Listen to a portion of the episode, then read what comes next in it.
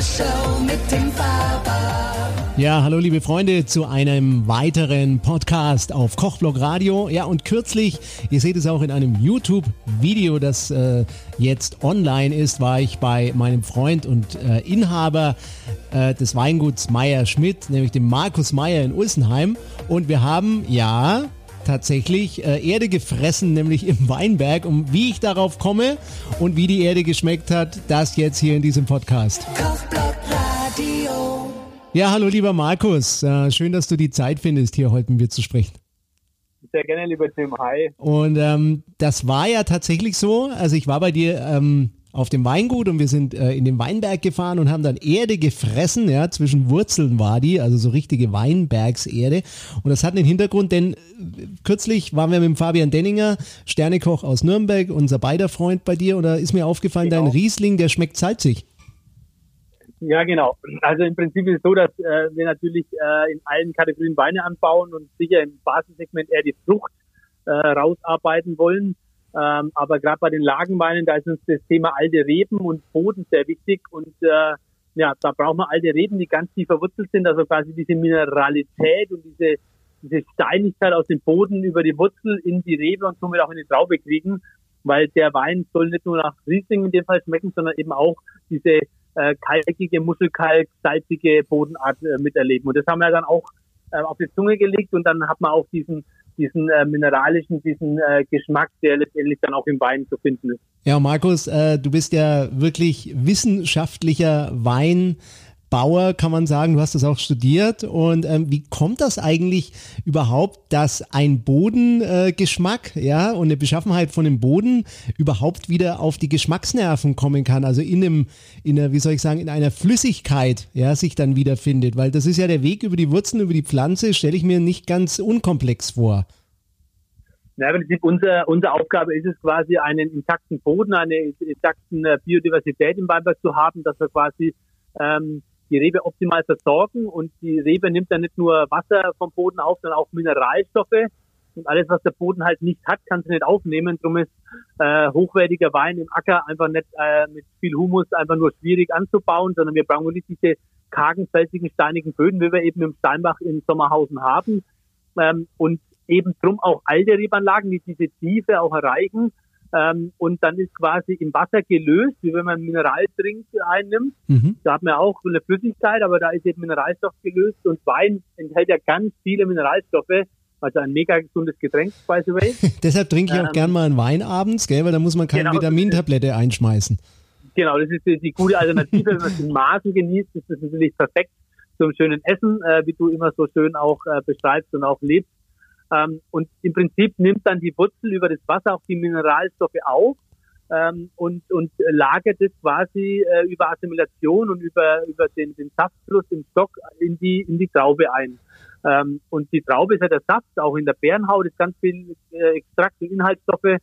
Ähm, und dann ist natürlich unsere Aufgabe, die Ra Trauben perfekt reif zu ernten, dass sie auch möglichst viel von diesen Aromen, von diesen Inhaltsstoffen haben, ähm, den Ertrag so zu, einzustellen, dass es auch ne, der Menge, sondern der Qualität äh, ähm, äh, Rechnung trägt.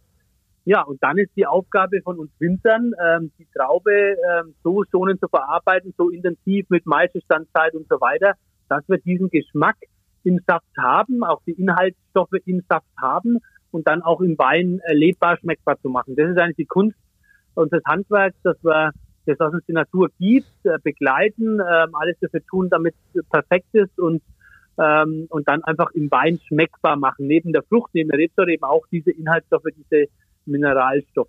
Also verstehe. Und das wollte ich dich jetzt gerade fragen, weil du zum Thema Aufgabe des Winzers kommst. Also den Boden auch in Sommerhausen, den kannst du nicht ändern, den gibt es seit ein paar tausend Jahren, der ist nun mal so, wie er ist. Ne? Wie geht man da ran? Weil das ist ja jetzt Riesling, der mir über den Weg gelaufen ist, der so salzig war. Überlegt man sich dann als Winzer, was könnte da passen? Das war dann wahrscheinlich dein Opa oder dein Vater, der überlegt hat, Mensch, was pflanzen wir da an? Äh, sind das bestimmte Rebsorten, die dann gut passen, auch wieder zu dem, was die Wurzel ansaugt, wie du das gerade beschrieben hast? Muss man sich das schon vorstellen eigentlich in der Fantasie, wie der Weingeschmack aus der Rebe dann harmoniert mit diesem Bodengeschmack oder kann man das eh nicht steuern? Ich stelle mir das als äh, doch kompliziert vor als Außenstehender. Na, im Prinzip ist es da so, dass bei aller Modernität da schon die, äh, die Tradition und auch die Vorfahren äh, von uns da, ähm, ja, da gibt es eigentlich sehr viel alte Weine, sehr viel Erfahrung. Ähm, und das ist eigentlich die größte Kunst im Weinbau, dass man neben der Vinifikation, ähm, da tun wir ja eigentlich nur das, was es der Natur gibt, dann, dann veredeln, sondern dass man quasi die beste Symbiose zwischen Boden und Rebstock, Rebsorte findet. Ähm, und das ist eigentlich die große Kunst, dass man sagt, welcher Boden passt zu welcher Rebsorte, zu welchem Weinstil. Und wir lieben eben diese Mineralität, gerade für Riesling, auch für die Burgunder, ähm, die dieser Boden im Steinbach einfach hat. Äh, und dann gibt es wieder andere Böden, die, die etwas fetter sind, die besser vielleicht für Silvaner passen. Ähm, also da gibt es auch äh, unterschiedliche Philosophien, aber ich selbst liebe gerade bei den Burgunder, bei den Rieslingen diese, diese, diese Steinigkeit, diese Kargheit, ähm, was natürlich äh, auch Nachteile hat, weil das Wassermanagement im Steinboden schwierig ist, im Humusboden, aber ähm, eben wir wollen ja keine belanglose Masse produzieren, sondern einfach äh, Finesse, Einzigartigkeit. Und Einzigartigkeit einer Rebsorte geht nur über die Herkunft, über den Boden, über die Lage, über die alten Rebanlagen. Ähm, und da haben wir gerade in Franken mit Weißwein einfach eine, eine super Alleinstellung, gerade beim Silvan oder auch beim, beim Riesling, auch bei den Burgundern ähm, da sind wir, denke ich, auch, auch deutschlandweit und auch weltweit immer wieder ganz vorne mit dabei. Ja, ja und das kann ich dir bestätigen und ich habe dich ja erlebt im Weinberg. Du singst dann auch noch ein Lied ja, für deine Reben oder trägst mein Gedicht vor, ja, und dann werden das ganz tolle äh, Ergebnisse, die da rauskommen, weil die Reben halt einfach auch glücklich sind mit dem Markus Meyer, denke ich mal. Jetzt ist es ja so, dass genau. diese alten, äh, ja, sag ich mal, Weinberge oder auch alten Rebanlagen, ähm, habe ich mir sagen lassen, auch von anderen Winzerfreundinnen, so ein bisschen bisschen mit Freude, aber auch mit Tränen äh, zwar super Finesse äh, auswerfen, wie du es gerade gesagt hast, aber eben auch nicht so große Mengen. Ähm, wir sind dann eigentlich auch gleich in einem gewissen Preis- und Qualitätssegment automatisch, oder wie ist das? Wie hängt das zusammen? Naja, das ist relativ einfach. Ich meine, ähm, in den Steillagen haben wir natürlich roundabout den doppelten Aufwand, weil da sehr, sehr viel Handarbeit äh, noch nötig ist. Ähm, und um diese Qualität, wenn man von Lagen und großen Weinen spricht, zu erzeugen, haben wir auch maximal, sagen wir, ein Viertel oder ein Drittel des Ertrags von einem Gutswein. Und allein der doppelte Aufwand und ein Bruchteil des Ertrags äh, rechtfertigt logischerweise klar, dass einfach der Liter, der Liter Saft, der aus so einer Lage kommt, ähm, mit dem aufgeladenen Potenzial für einen Lagen oder für einen großen Wein, einfach schon mal das acht- oder zwölffache eben kostet. Ähm, und, und die Wertschöpfung entsteht dann nicht im Keller, sondern die Wertschöpfung entsteht eigentlich im Weinberg, weil der Aufwand, den ich reinstecke, durch die geringere Menge geteilt, ist einfach viel mehr Euro pro Liter. Ähm, und wenn der Wein dann auch noch gelingt und einfach genial schmeckt und einzigartig ist, dann hat er auch ähm, das Privileg verdient, dass er auch ähm, da im Prinzip diese Preisleistung braucht, damit der Aufwand und auch der Winzer äh, am Ende auch da im Prinzip auch ein Geld verdient oder auch auf seine Kosten kommt, weil wenn wir Natur erleben wollen und nicht nur belanglose Masse wollen in Zukunft, dann müssen wir dieses Handwerk und die Natur ähm, und die Arbeit mit der Natur einfach auch schätzen, ähm, weil das muss ja immer auch einen geben, der sich diese Mühe macht und äh, sonst gibt es ja irgendwann diese regionalen, diese, diese einzigartigen Produkte nicht mehr. Da gibt es nur noch Industriemasse und ähm, das können wir nur durchbrechen, wenn wir die Wertschätzung, die die Natur in solcher Einzigartigkeit hat, auch ähm, ja, wertschätzen, aber auch konsumieren und auch den Preis dafür zahlen, der dafür nötig ist, damit diese Arbeit auch geleistet werden kann. Ja, und ich muss sagen, ich finde, ich fand Geiz ist geil schon immer abstoßend und jetzt noch mehr. Und am Ende muss man sich das doch selbst wert sein, dass man auch mal ein bisschen äh, drauf schaut, gute Sachen zu sich zu nehmen und dafür auch mal zwei, drei Euro mehr ausgibt am Ende, ja. Weil man kann sich eigentlich nicht leisten, billige Dinge zu kaufen, ist meine Meinung. Ja, es geht am Ende auch um die eigene Gesundheit. Ne? Ich meine, ähm, gute Produkte, die, äh, die, die äh, einfach wertig sind. Die haben ja auch äh, die Inhaltsstoffe, die unser Körper braucht. Die haben auch einen Geschmack, der einfach eine Einzigartigkeit hat. Und das ist am Ende Lebensqualität und Gesundheit. Und wenn wir Chemie durch Industrieprodukte in uns reinnehmen, dann ähm, ja, dann verlieren wir auch das Recht, irgendwie zu jammern. Ne? Ich meine, ähm, das ist alles bewusst gemacht. Jeder kann heute entscheiden, ob er billig oder oder wertig oder oder Industrie oder, oder Handwerk kauft.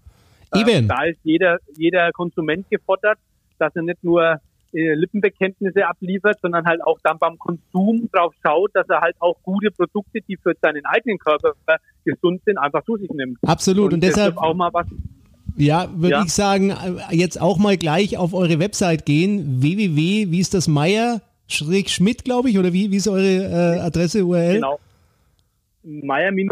Meier-schmidt.de, genau. Genau, meier-schmidt.de, aber besser noch, ja, das mache ich immer ganz gern, mal nach Ulsenheim fahren und äh, immer ja diesem großen Gebäude nach, gleich an der Straße, wo es dann so einladend aussieht, wo dann Palmen rumstehen im Sommer und man denkt, man wäre Genau. irgendwie in der Provence oder sonst wo, ja, auf der Welt. Aber mit Sicherheit So nicht irgendwo bei Würzburg. Genau, und wer diesen Nachbar vom Riesling nochmal probieren will, wir haben äh, bei ABC, das ist einer der größten internationalen Weinwettbewerbe, waren wir mit, mit unserem Spätburgunder Steinbach, also das ist genau der Nachbar vom Riesling, ähm, auch eine Leidenschaft der Spätburgunder in Franken, ähm, haben waren wir im Finale, haben den dritten Platz international gemacht, sogar mit der höchsten Punktzahl, ähm, die da für einen Spätburgunder vergeben wurde. Also ähm, da der Weg lohnt sich auf jeden Fall. Wir freuen uns auf euch. Also das wird nicht das letzte Mal sein, dass wir zusammen reden und wir haben auch noch eine Überraschung, gell? Vielleicht gibt's ja bald mal einen ganz neuen Wein. So ist es. in Franken, aber das verraten wir noch nicht. Markus, ich danke dir für das Gespräch. Schaut euch bitte auch mal das Video an auf YouTube, wo ich mit dem Markus im Weinberg rumrenne bei 45 Grad und Wespenalarm und dann auch noch Erde fresse. Ja, das ist auch witzig. Ansonsten liked uns vielleicht mal, ähm, abonniert den Kanal und auch YouTube und schaut mal bei Markus vorbei. Dankeschön, Markus, ja, für das Gespräch Sehr gerne. Ciao, ihr Lieben. und bis Ciao, bald mal wieder. Ja? Tschüss, mach's Jo, gut. Mach's gut. Ciao. Radioshow mit dem Faber. Kochblock Radio.